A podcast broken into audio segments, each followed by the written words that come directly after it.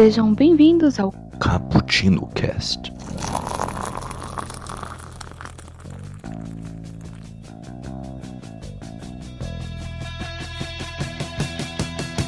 Yo, galera que adoram cappuccino, estamos aqui novamente para analisar com aroma de cafeína mais uma obra literária, por que não? Do, do mundo dos quadrinhos feita pelo mago Alan Moore, V de Vingança. Mas analisaremos também o filme e também o que tem de história aí também, né? Por que não?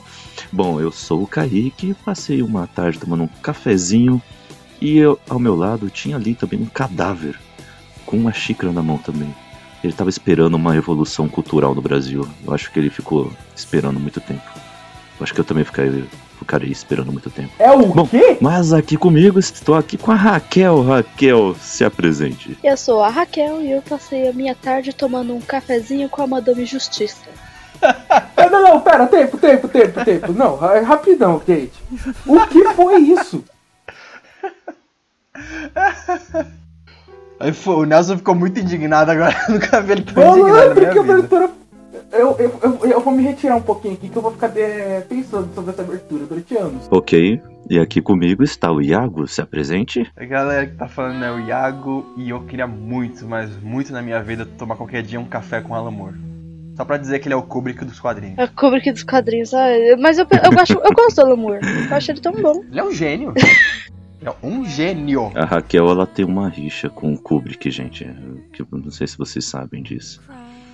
É, e também aqui o Nelson se apresente. Fala galera, aqui é o Nelson, mais perdido do que analfabeto em biblioteca. Eu estou tomando café com o Mick Jagger e deixe que eu me apresente pra vocês. Eu sou um homem de bom modos e gosto. E aqui também temos a nossa convidada, a Carol do Alias. Se apresente aí, Carol. Oi, gente, eu sou a Carol do Portal Cultura Nerd Geek, lá do podcast Elias, podcast feminino. E eu não gosto de café, então.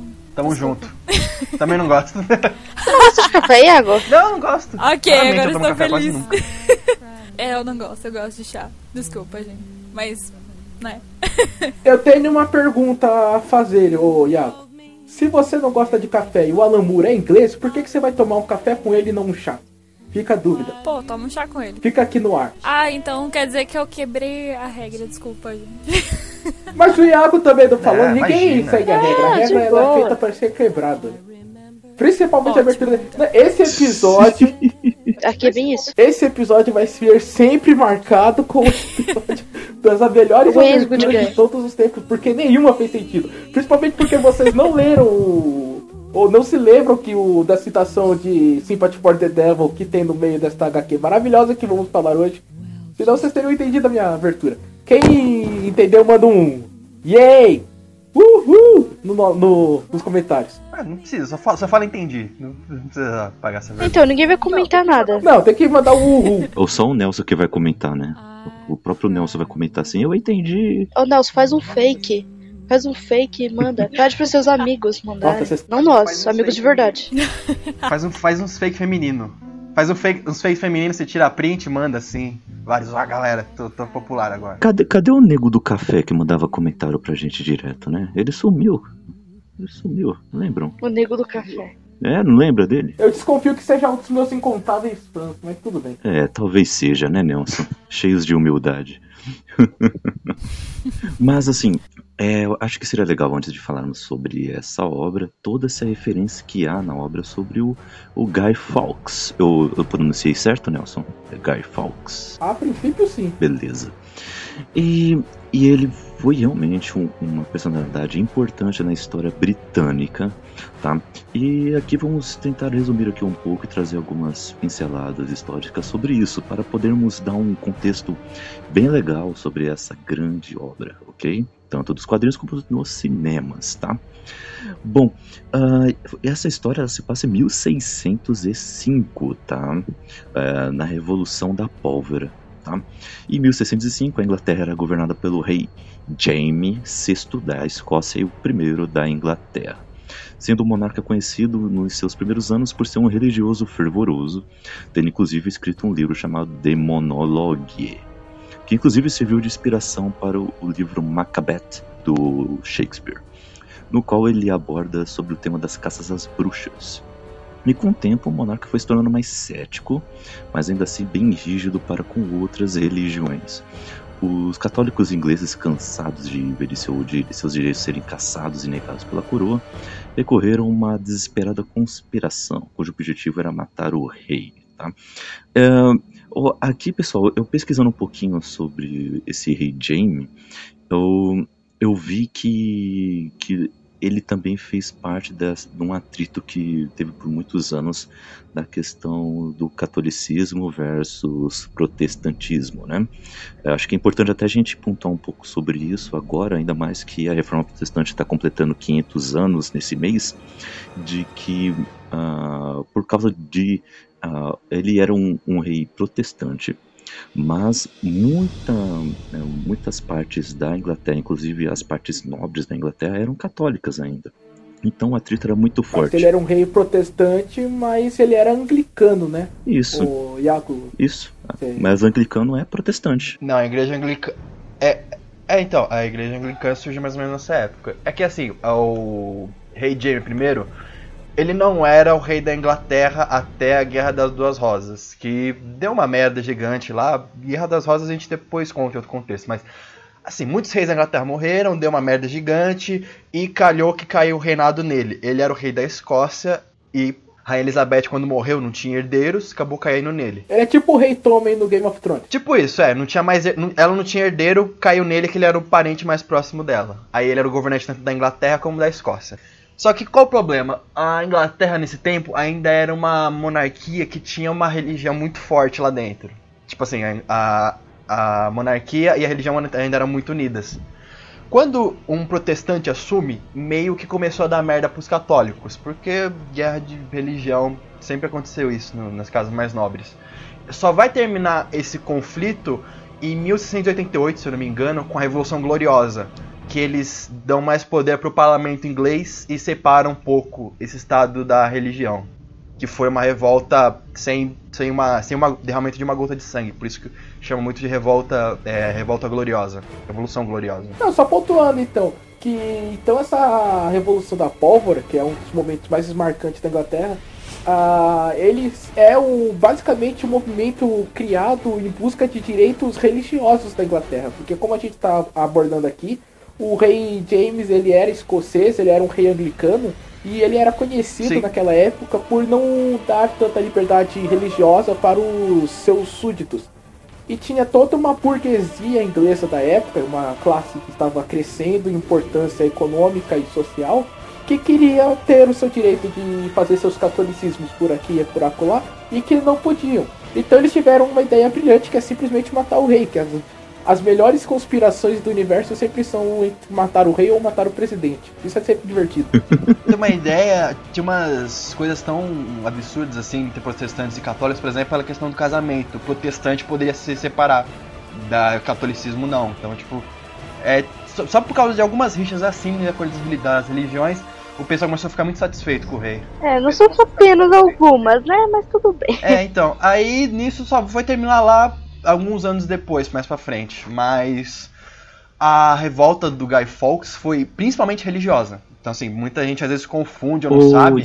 Mas o que levou esse. Pode falar. Desculpe interromper, mas assim, é só para confirmar. Ele realmente era anglicano, porque pelo que eu eu vi até agora, talvez eu não esteja vendo a mesma fonte do que o, o Nelson viu também, apesar que ele também está puxando de memória, então a gente pode estar enganado, nós dois, mas eu estou vendo aqui um pouco sobre o pai dele, né, que era Lennox, certo? E está falando aqui que ele que ele estava tentando ganhar o lado dos protestantes e falava fala aqui especificamente dos calvinistas escoceses que eles não confiavam nele. É, ele estava tentando ganhar o lado dos ele tá tentando ganhar o lado não. dos calvinistas, mas ele não era calvinista. Então, olha só o motivo porque os calvinistas não confiavam nele. Eles não confiavam nele porque ele, ele dava demonstrações físicas de afeição que eles, eles desconfiavam que, que, isso, que isso era, na verdade, pedofilia com o próprio filho.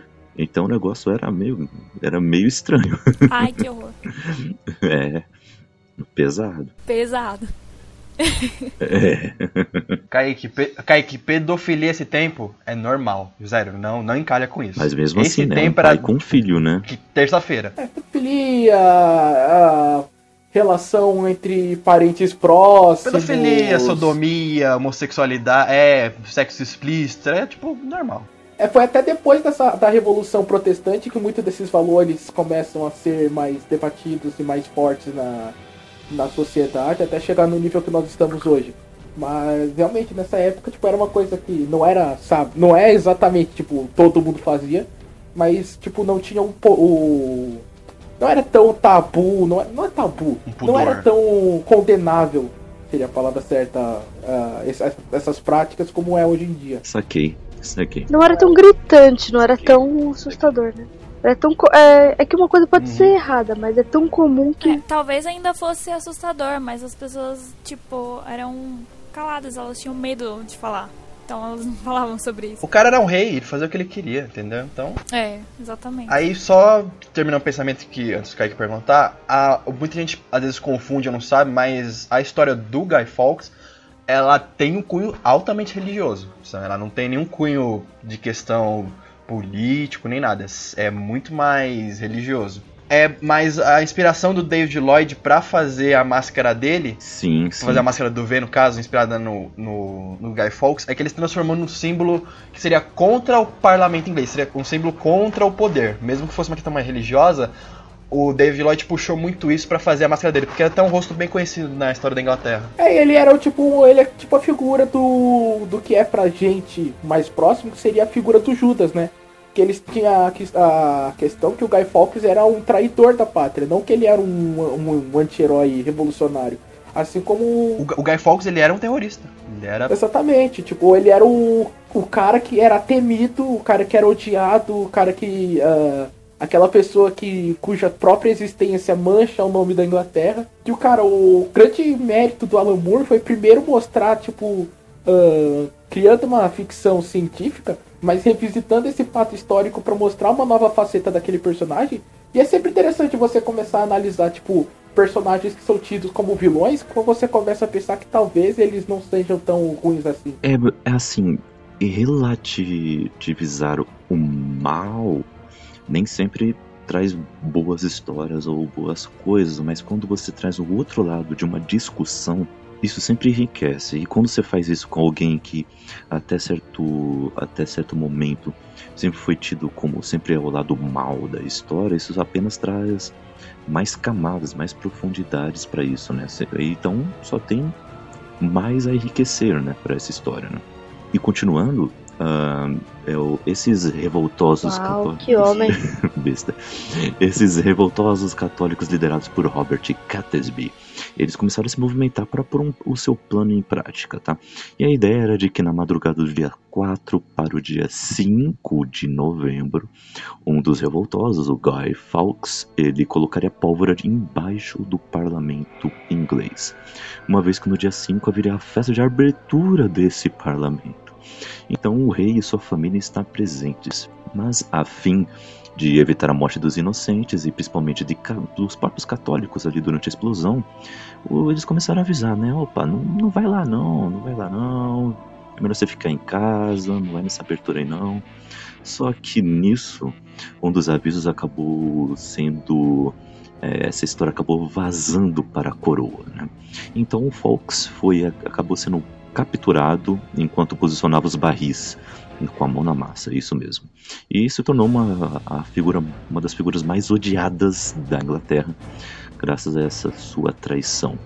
E, então é nessa figura que se inspira o protagonista do, de V de Vingança. O, mas eu queria saber um pouco mais sobre sobre no que que deu em curto prazo essa, essa revolta aí.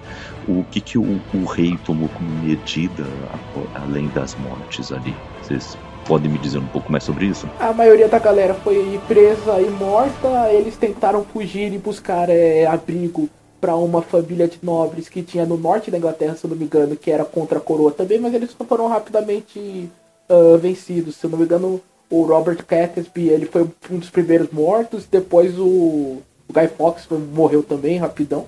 Uhum. Mas eu fico me imaginando, às vezes, tipo, a cena, você tá lá levando um monte de barril, assim, aí de repente abre a porta e tem, tipo, 30 soldados, assim, você tá com a... Você tá com, tipo, um barril de pólvora na mão, você fala, e aí, galera, tudo bem? São... Então, amigos, deu ruim. É, é, então, eu tô trazendo os fogos de artifício pra festa, tá tudo suave aí, vocês querem um cafezinho, um chazinho? Galera, é barril de vinho, ó. Hum, hum, meu Deus. Hum, que delícia.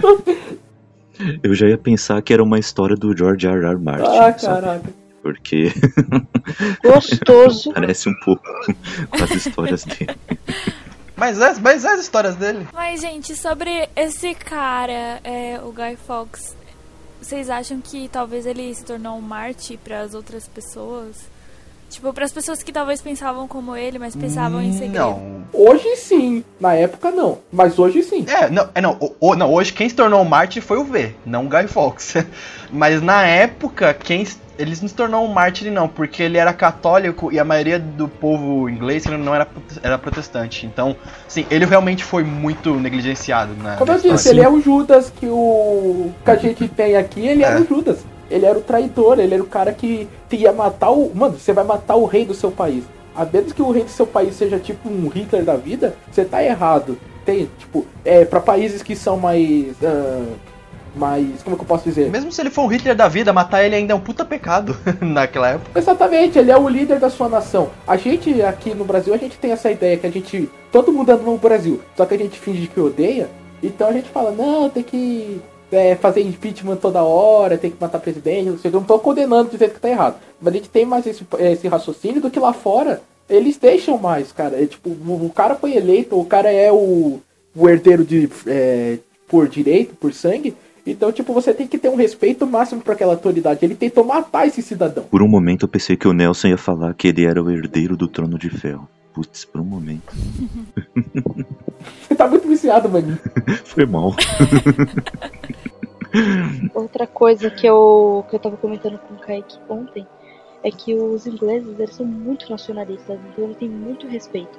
Isso que mostra durante o, a obra toda, eles falando isso é pela Inglaterra, pela Inglaterra, todos os governantes, é real. A gente vê isso pela literatura britânica e e inglesa, porque eles têm todo esse prazer, eles acreditam no futuro da nação, eles acreditam que os seus governantes vão melhorar, então nunca que eles iam matar um governante, eles iam dar o conselho, porque normalmente eles ouvem uns dos outros. Então, tipo, eles têm aquele, a questão do parlamento, que tirou um pouco do poder do rei. Ah, hoje em dia, é, o rei, a rainha, no caso, ela é bem mais uma figura sim- assim, bem simbólica. Eu ia usar um termo mais. Ela é uma decoração. Figurativa. É, ela é uma decoração, É. ela tá lá porque é da hora, porque é maneiro ter um, um rei e uma rainha. E mesmo assim, os caras, tipo, sabe, a princesa Dai morreu, foi tipo, puta.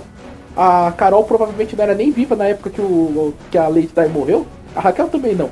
Mas quando ela morreu, foi tipo, meu Deus, Pera, pera, pera. Quando que ela morreu? Acho que ninguém que era vivo quando ela Foi- morreu. Ela morreu nos anos 80, não foi? foi 90 e pouco, não foi? 90 e... Gente, foram, foi nos anos 80, foi nos anos 80. Vou até pesquisar aqui só de raiva. Não pode ter sido anos 80. Alguém pesquisa aí. Ah, e só complementando uma coisa que o Nelson falou, mas ele falou um pouquinho. Ele falou certo, mas não foi bem isso. Não, não, dia 31 de agosto de 97. Nossa, caramba. Olha aí, vem pra cima de mim não, Iago. Caralho, de 97. Caramba. Foram uns dois anos antes de eu nascer. Olha aí, essas Putz, novi- 97. novinhas de hoje em dia, elas não estão ligadas. Mas, tipo, caraca, foi um momento que, tipo, mesmo que a gente era pequeno, mas, tipo, nos anos posteriores isso foi marcante pra Foi, caramba. foi. A morte da Lady Di, e depois disso foi o Brasil perder a Copa, e depois disso foi a queda das Torres Gêmeas. Pera, você tá comparando futebol com coisa séria, Nelson, sério. Então, você tá num, num cast, me vê... Não, ai, ai, Nelson, ai, me decepcionei. Só consertando uma coisa que o Nelson falou, ele não falou errado, ele falou até certo, mas só complementando o que ele falou, é que a rainha da Inglaterra, ela, ela até hoje ela é chefe de estado do parlamento inglês, ela não é chefe de governo, ela não manda dentro do governo Reino Unido, mas ela é chefe de estado, então tipo assim, se tiver alguma treta política ou se tiver algum substituto em algum outro lugar, se ela precisar ir pra algum outro país resolver, ela que resolve, entendeu? Então, tipo assim, ela tem um- uma certa autonomia, assim, um certo poder, mas não de governança, vamos dizer assim. É, quem governa de fato é o primeiro-ministro. É, quem governa de fato é o primeiro-ministro. Só que, por exemplo, no Canadá, no Canadá acho que foi em 2010, 2012, se eu não lembro, teve uma crise, eles impeachmaram o primeiro-ministro e ficou um tempo sem governante lá. A rainha da Inglaterra que assumiu o governo do Canadá nesse, nesse tempo, porque ela até hoje é rainha da- do Canadá. Mas é um pouco mais. Ela assumiu acho que por um, por, uma- por um mês, alguma coisa assim, até eles resolverem essa crise. A Inglaterra é o melhor lugar do mundo, cara. É muito mítico. Até é foda, cara. Doctor Who vem de lá, gente. É óbvio que é muito bom. Doctor Who, Quem que veio de lá? Doctor Who. Ah, verdade. David Olha Tennant. só. David Tennant é, é o meu Doctor. Ô, mano, Doctor Who é muito amor. Ah, David Tennant. David Tennant é o melhor Doctor. Aham, concordo. E nisso todo mundo concorda. Ah, não, mas tudo bem. Ah, Sai daqui, Nelson. O negócio é um pouco mais complexo ainda, né, sobre essa questão da rainha e o primeiro-ministro, né? Porque como é que, é que fica então a relação, por exemplo, se ela discorda de alguma decisão dele so- é, sobre algum aspecto político ou econômico, ela tem autoridade de chegar nele e, e nem que seja para dar um conselho e que vai vir com uma autoridade muito grande que provavelmente ele vai acatar. Pode acontecer, porque Sim, pode. Pera aí. O conselho, sim. Mas, tipo, é o quem realmente manda na política interna inglesa é o primeiro-ministro, não é a rainha. sim, sim, eu entendi. Ela, ela, ela não vai chegar, ela não vai chegar, por exemplo, baixar uma lei. Olha, gente, agora todo mundo, sei lá, é Isso. careca, sabe? Isso, ela não pode fazer uma lei. essa é boa. Mas ela pode tomar algumas decisões políticas. nem, Por exemplo, ela pode, se ela quiser, ela pode desfazer o parlamento inglês e montar um novo, entendeu? É, tipo, se você não tem as orelhas do príncipe William, você não é considerado inglês. Isso ia ser uma lei muito louca. É, tipo isso. Então, assim, ela tem certo poder na Inglaterra, mas ela não tem todo, sabe? Ela não é uma rainha absolutista. Ela é uma rainha que vive no parlamentarismo. Ela e o parlamento sempre conversam, entendeu? Ah, saquei. Ela não é o Luís XIV. Dos 14 é um desgraçado. Mas tem um estilo arquitetônico lindo. Eu adoro o estilo arquitetônico que ele inventou. Mas então, historicamente era isso que tava rolando no mundo. Altas tretas, a, é, a revolução protestante tinha acabado de acontecer, a igreja católica perdeu a sua hegemonia no mundo ocidental. As galera estavam indo pro. estavam ouvindo os, os Luteros, os Calvinos e os, os Henriques VIII da vida. Aí tava esse. esse palaco-paco gostosinho que a gente vê até hoje. Ou seja, crise porque a Igreja Católica se sentiu muito ofendida, né? Ah, a igreja em geral se sente ofendida da merda, né? Sempre. Ô Nelson, não, não é revolução, é reforma. Who cares? Who cares? Who cares?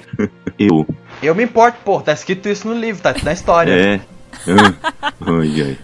Bom, continuando. Revolução geralmente tem guerra, tem sangue, tem um monte de coisa. Foi uma reforma. A história não é uma ciência exata. Reforma, A história não é uma ciência exata. Ela vai mudando. Daqui a anos as pessoas vão chamar de revolução protestante e você vai ter que me engolir. Não, não vai Não, não chamar. vai. Não, Não, vai não vai chamar chamar. porque não teve cunho de revolução.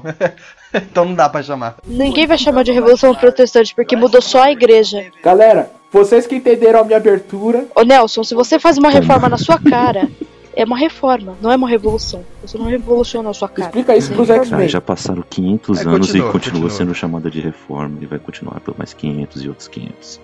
E continuando, ah, vamos falar um pouco sobre o Alan Moore, né, que foi o cara que trouxe essa história aí para nós, o motivo deste podcast. Quem é esse cara? Ele nasceu em Northampton em 18 de novembro de 1953 e ele é um dos maiores roteiristas de histórias em quadrinhos, tá? É, Desde jovem ele foi um cara de personalidade forte, tá? Ele chegou a desistir da escola por considerar o conteúdo programático inútil e foi expulso outra vez, outra hora lá por vender LSD, só isso para os coleguinhas. O Moore iniciou a sua carreira escrevendo poemas e contos para revistas alternativas. Tendo resolvido trabalhar com quadrinhos, o Moore começou a escrever para a revista 2000 AD. Mas sua carreira realmente começou a explodir quando ele foi contratado pela Marvel do Reino Unido, onde ele assumiu a revista do Capitão Britânia, dando uma outra importância para esse personagem. Né? E a partir daí é um clássico atrás do outro. Né? Ele criou o contexto do que o universo Marvel regular é o universo Marvel 16, é, 616, que hoje agora é Marvel, é o universo Prime, né? Isso agora é Mas na Prime. época, durante muito tempo, foi 616 quem inventou esse conceito foi o Alan Moore. Que legal. Alan Moore é um gênio, é um gênio. E ele queria que o universo se chamasse 666, mas aí ia ser muita treta, daí ele trocou um dígito e ficou 616. Ele é foda. que doido. e outros clássicos desse genial cara tem aí Marvel Man, O próprio V de Vingança, Monstro do Pântano. O que aconteceu ao Homem de Aço? Watchmen. Batman, a Piada Mortal. Do Inferno. A Liga Extraordinária, Tom Strong e Prometia. Quais dessas obras e outras de que não foram citadas aqui que vocês são a, que é a obra favorita de vocês, escrita pelo Alan Moore. Hein? Ainda bem que você não falou a melhor, que não dá pra decidir não, mas a minha favorita é Monstro do Pântano. A piada mortal. Eu adoro o Monstro do Pântano dele, adoro, adoro. Então, peraí, vamos, vamos, por, vamos por partes. uh, Carol, por que é piada mortal para você? Ah, gente, aquela HQ é genial. Por favor. Sério, é muito boa.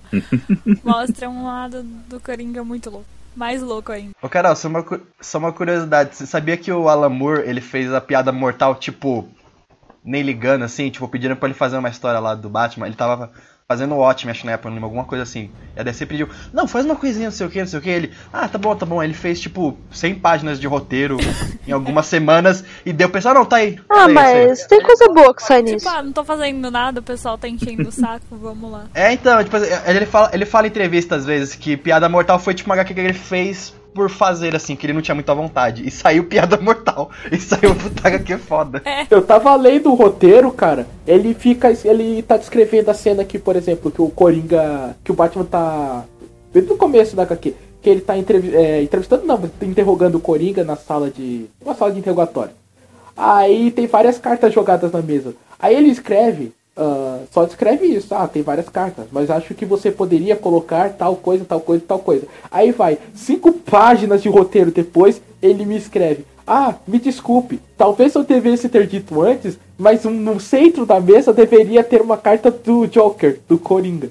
Tipo, o cara escreveu seis páginas para descrever dois quadros. É, ela é foda, cara. Esse cara, viu? E para você, Iago, por que, que é Monstro do Pântano? O Monstro do Pântano é genial, assim. É uma, é uma, uma, uma história em quadrinhos que começou como um terror, né? E ela praticamente fundou a Vertigo, né? O Monstro do Pântano. No Alan Moore, né? Praticamente fundou a Vertigo.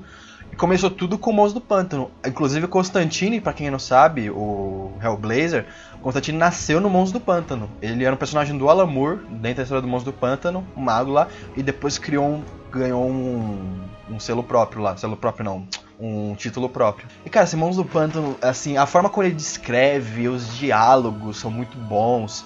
Os desenhos do, do pessoal que faz com ele, assim, eu adoro assim o Watchmen, adoro o V de Vingança, Piada Mortal, mas Monstro do Pântano, é, pra mim era o Alan Moore começando a entrar no auge dele, assim, tava então, perfeito. Todas as cinco, as seis edições que a Panini lançou do, do Monstro do Pântano, nenhuma é ruim. Todas, todas, praticamente todas as histórias são boas. Eu achei isso incrível. Excelente, excelente. E para você, Nelson? Cara, eu tô começando a ler essa parte mais obscura dos quadrinhos agora, graças ao Iago. E, mano, Monstro do Pântano é foda pra caralho, meu, velho. Puta que pariu. Mas, puta, Watchman é Watchman, né, cara? Não tem muito. É. eu só não citei Watchmen porque é questão de gosto, assim, mas eu considero Watchmen, pra mim, HQ supra-sumo de todas as HQs. É que é aquela coisa, né? Watchmen, Sandman e Cavaleiro das Trevas. Né? Não tem como você fugir disso. É a Santa Trindade, né? Do... a Santa Trindade da, das HQs. Realmente, eu vou com o Nelson nessa aí, que o Watchmen é excelente. Excelente, excelente. Uhum. E, e, ele escreve com. Ah, me pareceu assim, ele escreve como se fosse um, um livro, sabe? Por causa do, do tanto de detalhes que ele dá, né? Ah, o, a gente sabe que o, a gente pode considerar aí os, os roteiros de quadrinhos como, como realmente uma literatura escrita mesmo ali, né? Ela só muda o, para onde ela é preparada, né? Não tem essa distinção. Não, mas o Alan Moore é. O Alan Moore é retardado, cara. Não tem. O maluco é doente. É... Não tem cabimento. O cara faz uma história de 23 páginas com um roteiro de 100. Mano, e. e... Não, é, não, mas o, Alan, o Alan Moore, ele. E com o Watchman, caras, é, é, o detalhe é absurdo. Tipo, o, vocês devem lembrar que, por exemplo, tem partes da HQ que, que ele começa a gastar várias páginas escrevendo uma conversa lá do carinha na banca de jornal. E depois ele começa a passar a história que o carinha tava lendo do jornal, do, do pirata. E, e, tipo, cara. e, e, toda aquela história é uma alegoria pro, pra história central Então, caramba, tanto de detalhe que o cara faz, né? O, o Alan ele sempre foi apaixonado por quadrinhos, assim, desde, desde sempre. Ele sempre admitiu que a paixão dele é quadrinhos. Então, cara, ele se dedica, dedicava, né? Hoje em dia ele tá um pouquinho mais velho, mas dedicava 100% do tempo dele a fazer roteiro de quadrinho. Cara, ele é muito foda, ele é muito bom. É, eu tava, na pesquisa que eu fiz pra fazer essa pauta, eu vi que, tipo, ele, no começo, ele queria escrever e desenhar. Aí ele viu que, tipo, ele escrevia muito melhor que ele desenhava. Daí... É, ele, ele, ele fazia tirinha de jornal na época, antes da 2000 AD. Olha aí. E Kel, fale aí, qual obra você mais gosta? Mas eu não manjo nada, eu não, não li, então não tem como. Você leu V de Vingança aqui, ó? Eu li só essa, ué, como eu vou comparar? Oh, Então pronto, já, Né, já é pô. sua favorita, pronto. não, não, não. Mas você viu o filme do Watchmen e o filme do Watchmen é muito fiel. Ô, Iago, Iago, Iago, vamos comprar Prometeia pra, pra Kel. Entendi, desculpa. Vamos comprar Prometeia pra você, Kel. Eu também tô aceitando, tá? Eu também tô, viu? Gente, eu, eu gosto muito mais é, do- dos quadrinhos, mas vocês sabem que eu sou mais do livro. Então eu acabo lendo muito mais livros. Raquel, vamos andar juntas no recreio. Vamos andar juntas no recreio. Ah, eu aceito. Eu aceito. Eu também sou mais do livro. Ó, se pá que vocês são da mesma idade, então vai ser, tipo, uma amizade Que bacana. demais. Pronto, eu tenho minha companhia do recreio. Tchau, meninos. Tchau. Mulheres na literatura, yeah! Girl power. Ô, Carol, se quiser me convidar pro seu cast, tô aí também. Vamos. Já quero. Cara de pau, cara de pau. Cara de pau. É, mas é bom, você lê o livro pra caramba, acho que daqui, tirando o Kaique, você é que mais leu, assim, então vai fundo. Isso é verdade, Kel. Isso é verdade.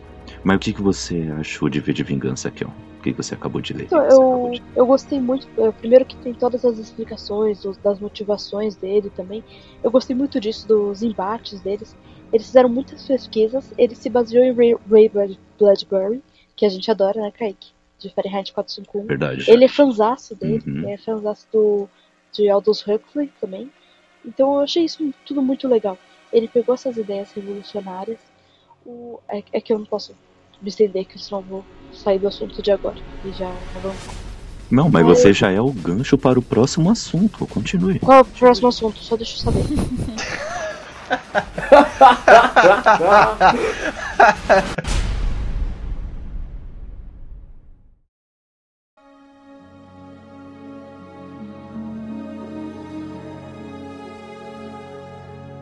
Só dando uma observaçãozinha aqui, eu fiquei muito triste que a, que a Raquel não falou de George Orwell, 1984 também. Ai, Que é uma das nossas favoritas, minha e dela. mas ele, ele também comenta. É, então, tipo, ficou estranho, né, cara, o Iago? Foi, tipo, caraca, quem que é esse alien que abduziu a Kel? É, que pô, Que ela não quer falar de 1984. passamos horas falando no WhatsApp de Revolução dos Bichos e 1984. Mas eu ainda não li no 1984. Eu pesquisei sobre, mas ainda não li. Eu sou uma vergonha Ah, pra é sociedade.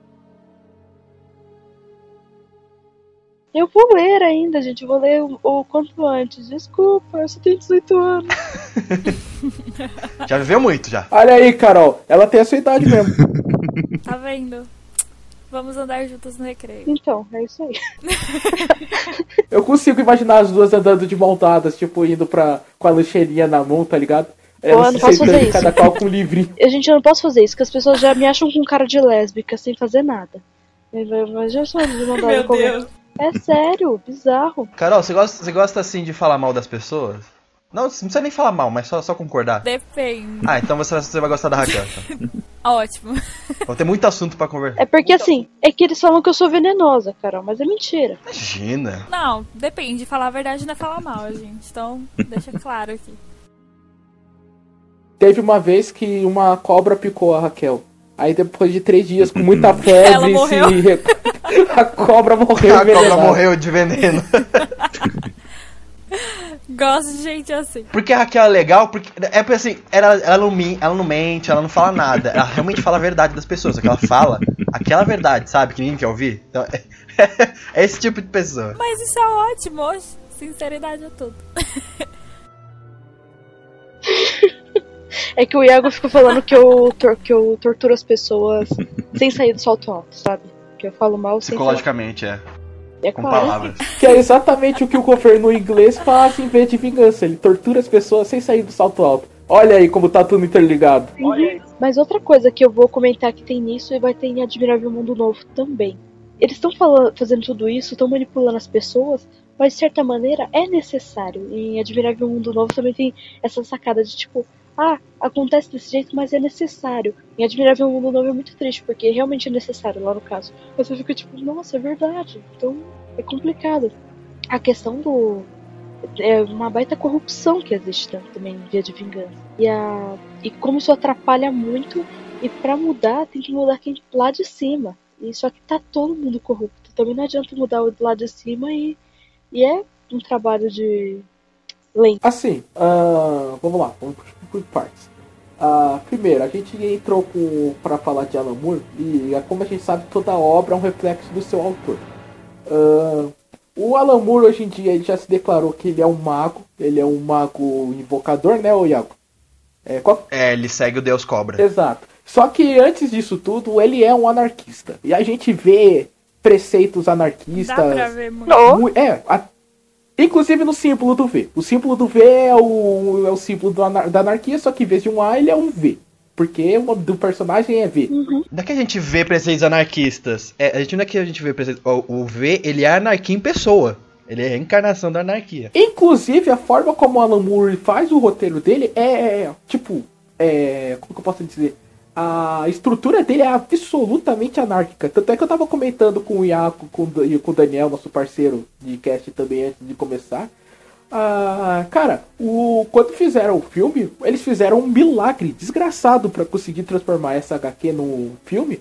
Porque o, a história do V de Vingança é absolutamente maluca em, em, estruturalmente falando. É. Você tá lá, tipo, você é, vê uma história com V. Aí você fala, beleza, tô seguindo uma história com V. Aí do nada você muda pro detetive. Aí você muda pro jornalista. Aí você muda pra Eve. Aí você fica na Eve. Aí de repente você descobre que a Eve ela tem problemas que ela. Uh, tipo de.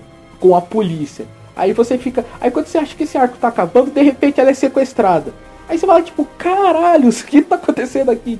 A, você... Não, e pior é a cronologia, né? E a cronologia? Que uma hora ele tá em dezembro, ele volta pra novembro, vai pra setembro, vai pro ano seguinte e volta pra aquele ano. Eu fico, calma, calma, calma, calma. É. Estruturalmente a obra é absolutamente, é, esse termo vai ser muito usado nesse cast, ele é anarquia pura, anarquia pura. Você não tem, tipo, geralmente você tem, tipo, enquanto você vai fazer até livros, que você tenta criar mais de, uma, de um subplot, você vai, tipo, ah, 30% de um capítulo pro personagem principal, 20% para uma subtrama, aí uns 30% ou 40% só de descrição. Aí você vai indo. Você tem uma estrutura. Porque a cabeça de um escritor ela tem que ter uma estrutura para você montar a sua história. O Alan Moore não. O Alan Moore é totalmente a moda caralho. Ele é um gênio. Ele usa LSD. Carol, desculpa falar palavrão. Você é muito nova para escutar esse tipo de piada. Perdão. Nelson feio. Mal Nelson. Seu cara de melão. Mas uma, uma, uma curiosidade, quando deram ver, é, deram pro Alan Moore fazer isso aí, ele tava na, tava no DC na época, né? Que ele o planejou o roteiro nos anos 70 para um concurso de, de roteiristas, né, que ia ter lá na Inglaterra. O pessoal falou assim, nossa, que merda, que lixo, não sei o que. Ele, ele ficou muito mal com esse, com esse concurso. Ele achou realmente, nossa, realmente, meu roteiro deve ser muito ruim, eu devo ser muito mal roteirista. Aí só. Ah, pelo amor de Deus. É, é sério, ele, ele, tinha, ele tinha uma puta crise assim de. Ele queria realmente ser um, um, um bom quadrinista. E ele fica muito mal com, uhum. o, o, trabalho dele. Ah, mas imagina só, tipo, eu sou o Alan Moore e fico, nossa, meu Deus, meu roteiro é horrível, que merda. Não, mas... Não, mas, não, mas ele tinha 20 anos nessa época, tinha 20 e tantos anos, então um garotinho.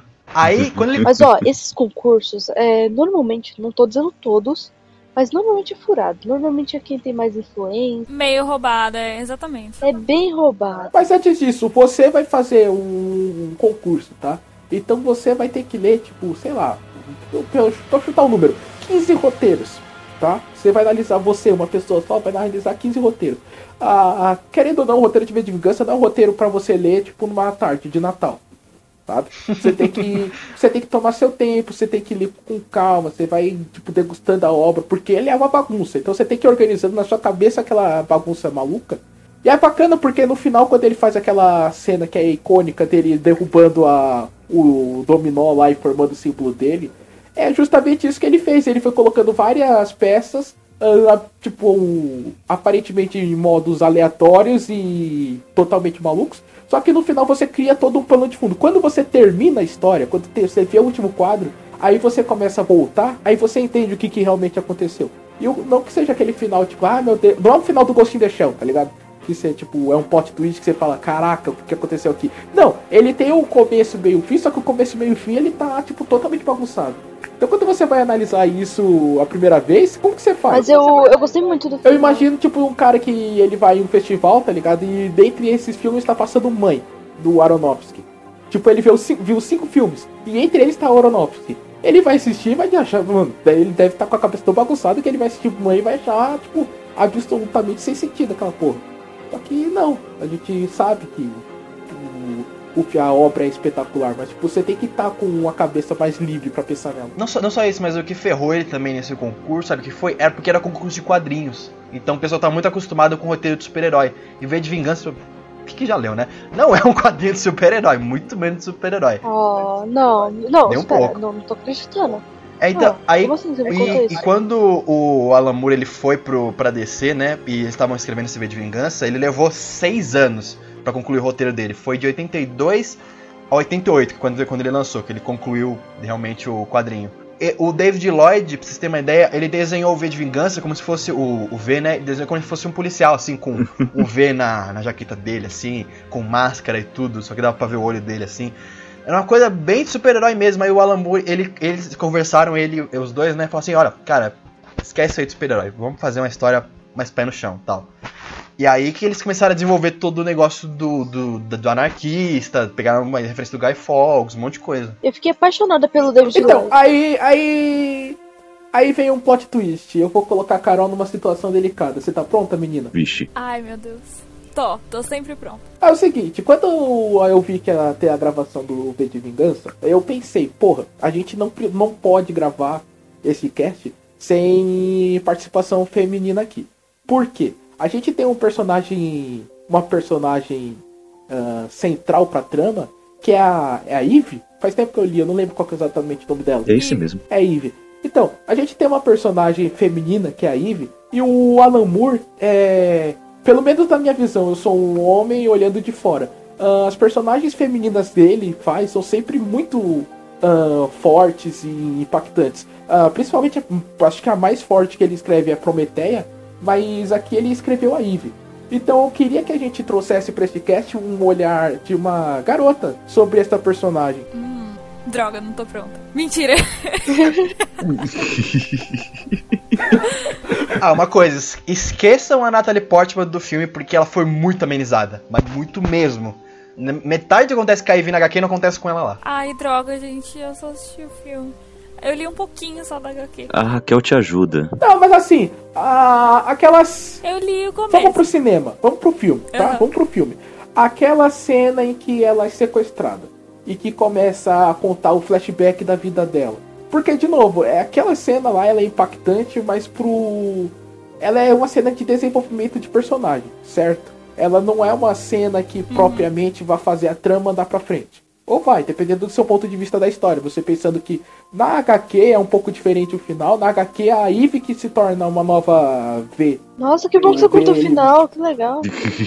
Parabéns, Nelson. Parabéns. Spoiler! Parabéns. Mais uma. Eu- Calma, calma, eu vou, eu vou ajudar vocês. Não é necessariamente a Ivy que vai se tornar o próximo V, assim, tem toda uma ideia Exatamente. lá do- da ideia do anarquismo ser Não. maior e tal, é. Calma, mas não é bem É, esse final. tentando ajudar. Ah, Ca- Kaique, você leu o final, mano? Você leu, você leu HQ, né? Você leu HQ. Eu não li, não. Ai, ai.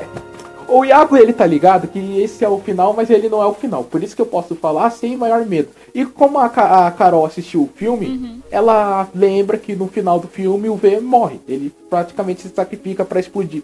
Pro Tenen vai lá e ele explode a porra toda. Chorei rios de lágrimas. Exatamente. É aquela cena muito triste. Mas então. Eu não, eu, eu achei lindo aquele final, gente, desculpa. Não, é lindo, porque ele é triste. Não, mas eu, eu, eu que assim, eu sou uma pessoa bem bizarra. As pessoas meio que sabem disso. Eu choro por causa da crítica. Depois eu choro e falo que coisa bonita, que coisa.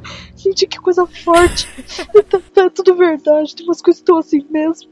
Ah, mas não por causa da, da morte dele. Eu, isso eu acho de menos, porque eu, eu achei que ficou muito mais evidente no, no filme, né?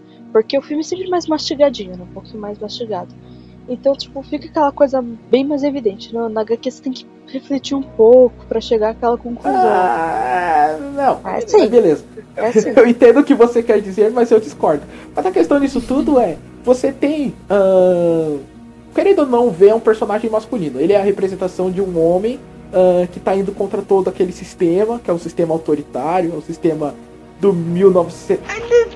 É no começo.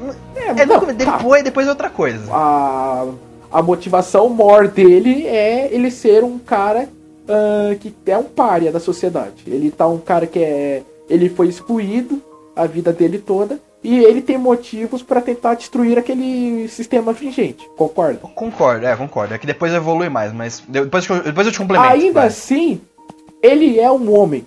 Só que no final da obra você tem uma outra visão que você existe uma párea que é ainda maior do que o Vi, que seria a Eve, pelo simples fato de um dela ser homossexual e dois dela ser mulher.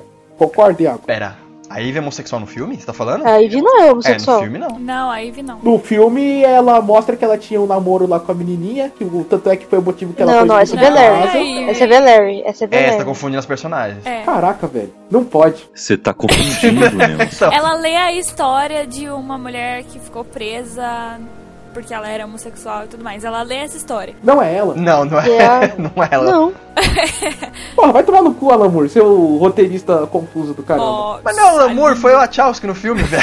O Lamour Eu tô falando do plot. quadrinho, cara. Eu não tô falando do filme. Eu tô falando Não, mas do no, quadrinho. não no, no quadrinho também não é.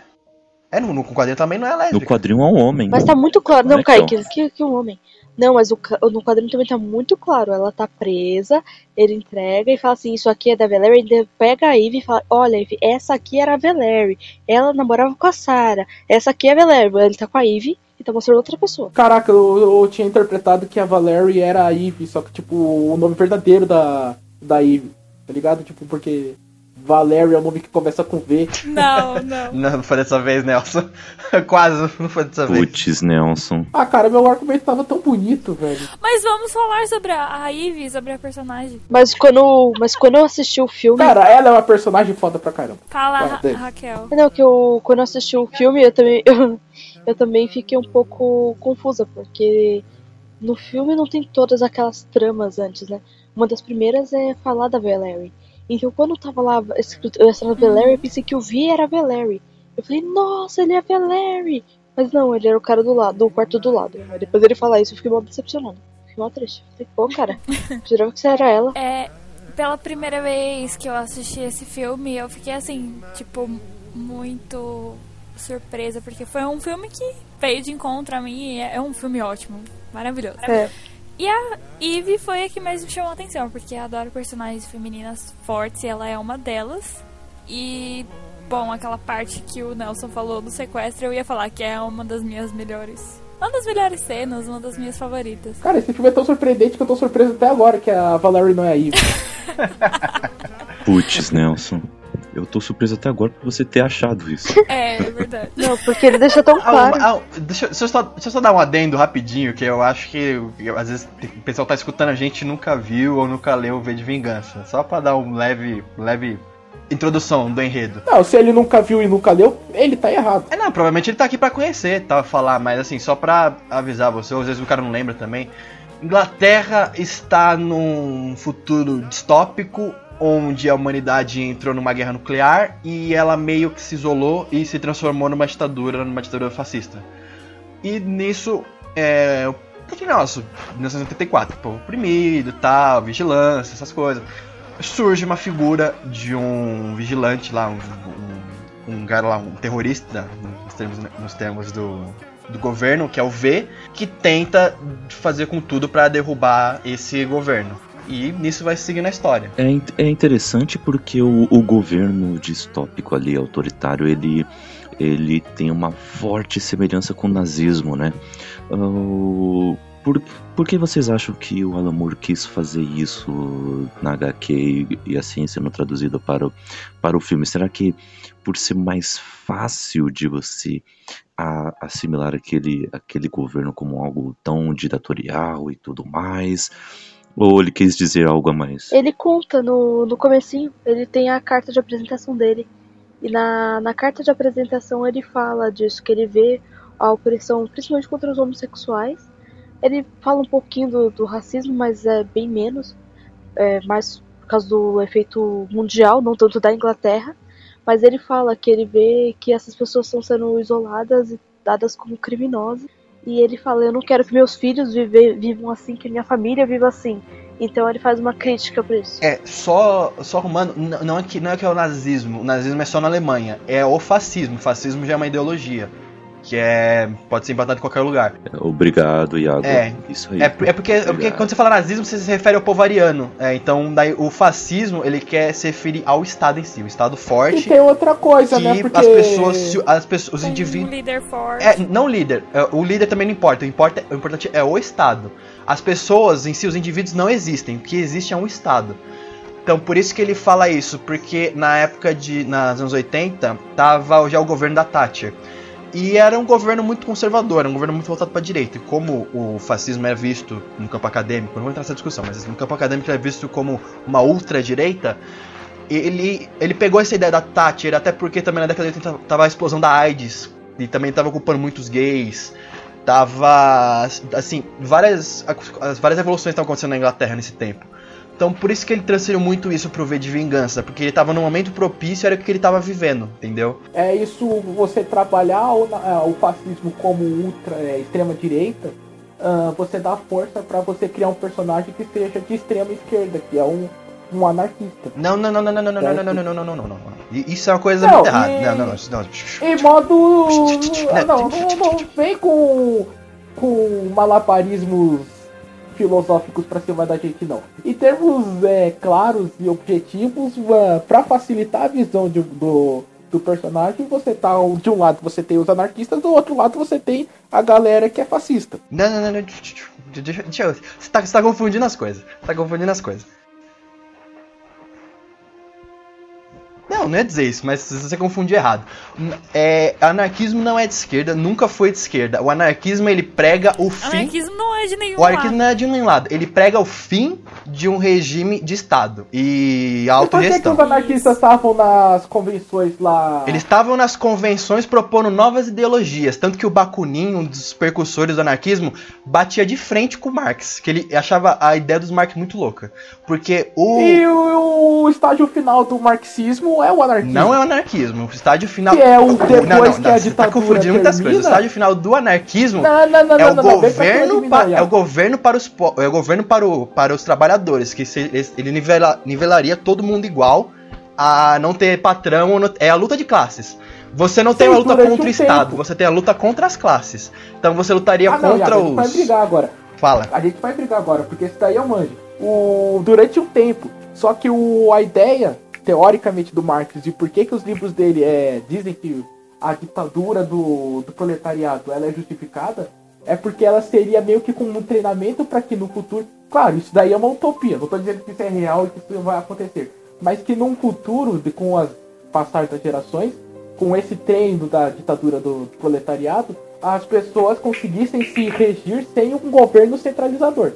Seria o último estágio, não haver governo. então mas aí Só que é óbvio que isso não vai acontecer porque o ser humano é um bicho animal. Então, mas, é, mas, mas, mas- mas- então, rapidinho, mas só complementando. É, mas só complementando, isso aí tem uma coisa. O comunismo e o socialismo, ele provém de uma, ele provém de uma, de uma outra ideologia que chama coletivismo. Esse coletivismo o que que fala? Olha, o indivíduo não é nada, o indivíduo é parte de um todo. O trabalhador, ele não é nada, ele é parte do sistema proletariado. Isso que eu tô falando. Então, se tiver um Estado proletariado, ainda vai ser o Estado que o Marx apoia.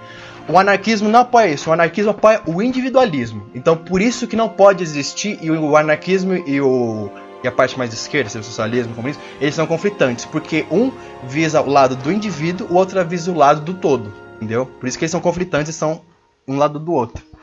Cara, ó- olha, Eu concordo. olha a discussão que a gente tá Eu também concordo tendo com o Iago. sobre V de vingança. Aí tem nego que tem a indecência. Nego não. Mas garotas, tem indecência de colocar que o livro favorito delas no Tinder é 50 tons de cinza. Ah, sociedade do inferno. Putz. Ô, ô Nelson, espera. Não, eu, deixa eu dar uma patada, gente. Licença. Silêncio que eu preciso falar com o Nelson. Nelson, Oi. Nelson. Se você está no Tinder, você está procurando gente desse nível. Porque você está nesse nível para estar no Tinder. Oh. Então você não vai chamar mais que isso. Nossa, rapidinho, só, só dando Eu já um te falei aqui rápido, teve muita confusão, é, muita discussão cabeça aqui.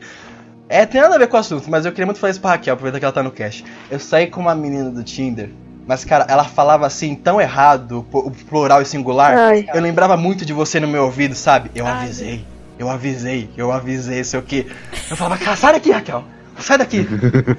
Você é sujo, não sei o quê. Ah, Mas você que conseguiu, sa- A Iago? gente tem que sacrificar pelo, pelo time, né? É. Mas eu juro, cara, ficava a Raquel ali do meu lado, você, você é sujo, você não presta, não sei o quê. Eu falava, sai da minha cabeça, sai. Mas foi ou não foi? foi.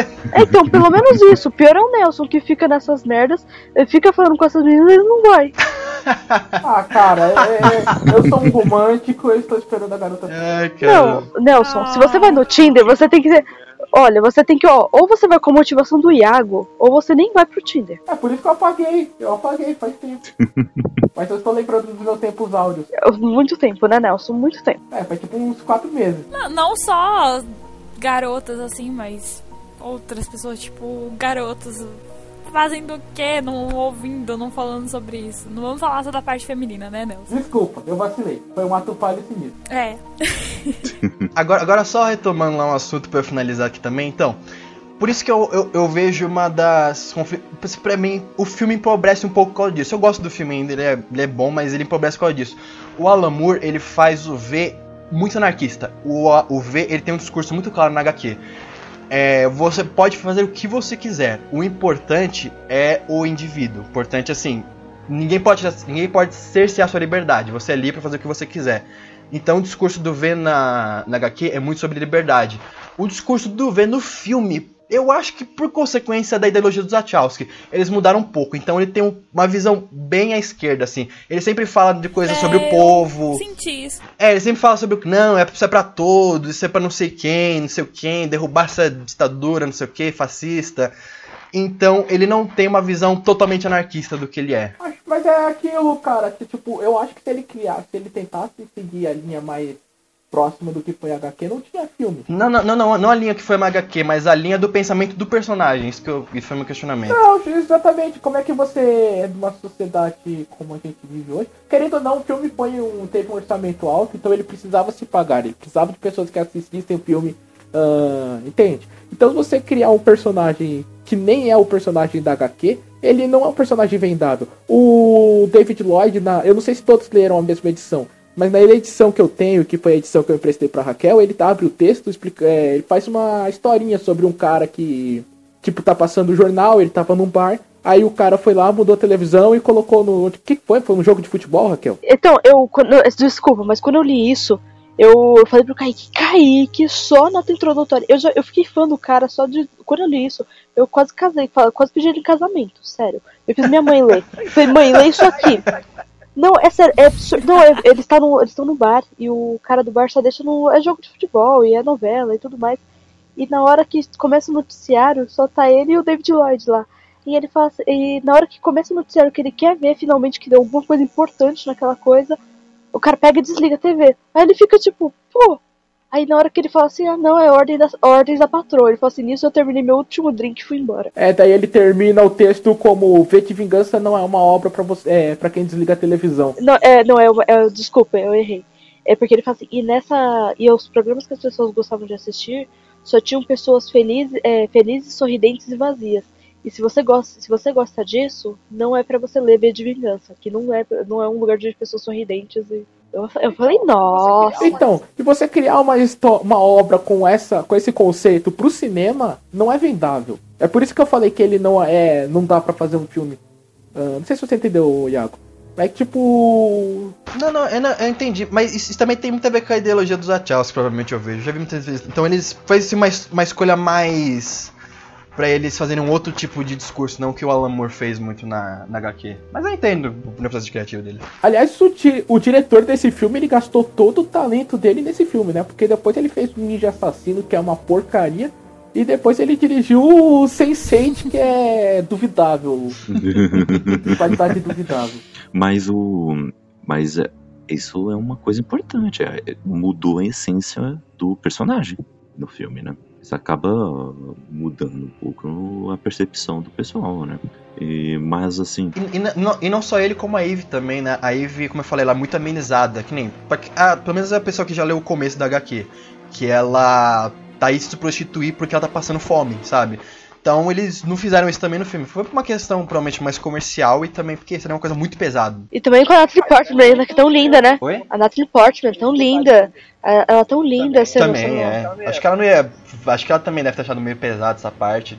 Bem que ela fez cisne negro, né? Não Então, sei. Mas a Natalie Portman ela é, uma, ela é uma garota, ela é uma atriz que ela é bem. Eu não acho que tenha sido ela que tenha pedido isso, sabe? Ela é bem cabeça nesses, Uhum. nesses aspectos. Tanto ela quanto a Emma Watson. Elas são atrizes acima da média nesse quesito. É porque realmente, a Eve no quadrinho ela parece uma, uma uva passa, coitadinha. E, e detalhe, ela é menor de idade, tem 16 anos no começo do quadrinho. Sim, mas tipo, tem horas assim que ela, eu diria que ela tem 50, 60 fácil.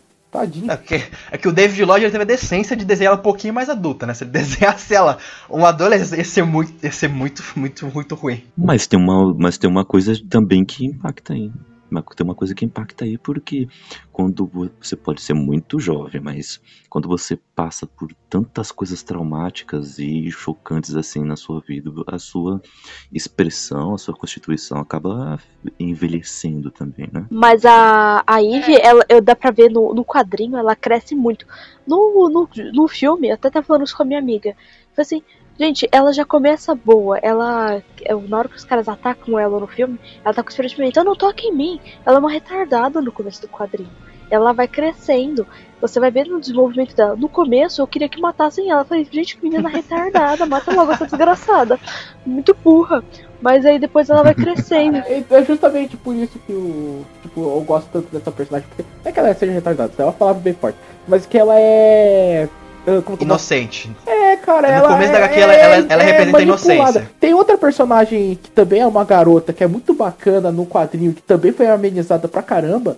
Que foi a menina que, tipo, à medida que o Vi vai agindo, ela vai tomando consciência da. Ela é meio que uma metáfora pro povo inteiro. garotinha de óculos, né? É, exatamente. Só que no, o final. Eu não lembro se no filme ela tem o mesmo final que nos quadrinhos. Ou- aí eu. Não, não tem, não. O, o final é totalmente diferente. Aquela parte do pessoal com máscara e tal, aquilo não tem no quadrinho. Então. ahn, aí é complicado. Porque aquela personagem ela é uma metáfora pro povo. É uma metáfora não. Como que é o, aquela meta, é, figura de linguagem que você toma parte pelo povo do. É uma sinédoque? Empatia? Não, é. Mas ela é. Ela é uma. Ela é, é- Aquela personagem é como se fosse toda a sociedade britânica. E você vê o final dela nos quadrinhos, é tipo, é meio que de cortar o coração assim e você pensar no que você tá fazendo na sua vida. Acho que é metonímia, né? A figura de linguagem. Aí sim. Vocês que acabaram de fazer o vestibular, vocês me digam. Eu já fiz há muito tempo, já tô Eu formado. não acabei. Olha como é bom menina inteligente aqui no, no negócio. Cita metonínia. Quem, quem de nós vai saber metonínia? É por isso que eu convidei a Carol. Carol, é nóis, mano. O melhor participante Você já. que convidou a Carol, sério? Aliás, senhorita Raquel, você que fica zoando a minha gloriosa cidade, saiba que a cidade da da minha amiga Carol, ela é aqui do lado e ela é muito menor do que a minha. Pera, a Carol é sua amiga, Nelson? É. Eu me escondo. Pera, a Carol é sua amiga de verdade? É, nós gravamos juntos há umas três semanas atrás. Tá bom, Kaique, foi você que convidou, né? Não, foi o Nelson mesmo. Ah, tá. Eu acredito pra caramba nele. Nossa, Raquel, vai se ferrar. É, rapidinho, deixa eu só fazer uma pergunta agora pra Carol, que, eu também, que ela é bastante fã do filme, eu quero perguntar. Carol, a mensagem final do filme. O que você entendeu pela mensagem final que o V queria passar? Tá, deixa eu tentar reformular pra não sair uma coisa confusa. Eu acho que ele quis passar, pelo menos pra mim, o que eu entendi foi a questão de liberdade. Por mais que o filme seja partido pra um lado mais de esquerda, mais pelo todo, mas foi essa questão de liberdade, uma coisa de você querer revolucionar, tipo, você acordar, não ficar sendo manipulado. É, foi uma coisa que eu entendi assim desde a primeira vez que eu vi o filme. E meu Deus, aquele final é muito bom. Dele no trem, assim, gosto com as muito. rosas e tal. É ah, muito é. bom. Uma frase que uma frase que tem no filme que me, me marcou muito é aquela de é, é, você está atirando no homem, é, mas Nossa, é, eu sou uma eu sou uma ideia, e ideias é, ideias são uma prova de balas. bala. Eu- É. Nossa. É muito bom. E no filme eu tinha. Eu, eu achava que ele era a ideia daquele cara do começo. Eu não tinha sacado que ele era todas as ideias. Mas eu, eu já tava pensando, eu falei, ah, eu acho que ele é, é o espírito daquele cara, é o que vive em cada um. Porque eu pensei nisso quando quando é, nós mudamos as coisas, nós fazemos diferentes, gente, é uma, é uma ideia que tá num todo e ao mesmo tempo são tão poucos e muitos ao mesmo tempo. Por exemplo, leitores, é. nós, nós leitores. Alguns menos, né, Nelson? o, às vezes você chega, no, você chega num vagão do metrô, do, do ônibus, você vê várias pessoas lendo ou conversa com uma pessoa e ela tem um papo super interessante. Mas na maioria das vezes que eu pego um ônibus, as pessoas não conseguem nem ler um negócio tipo, olha, deixa uma fresta do vidro aberto. Não use aparelhos sonoros. Fique, fique atrás da faixa amarela. Deixe a esquerda livre. Tem pessoas que não são capazes de ler frases simples.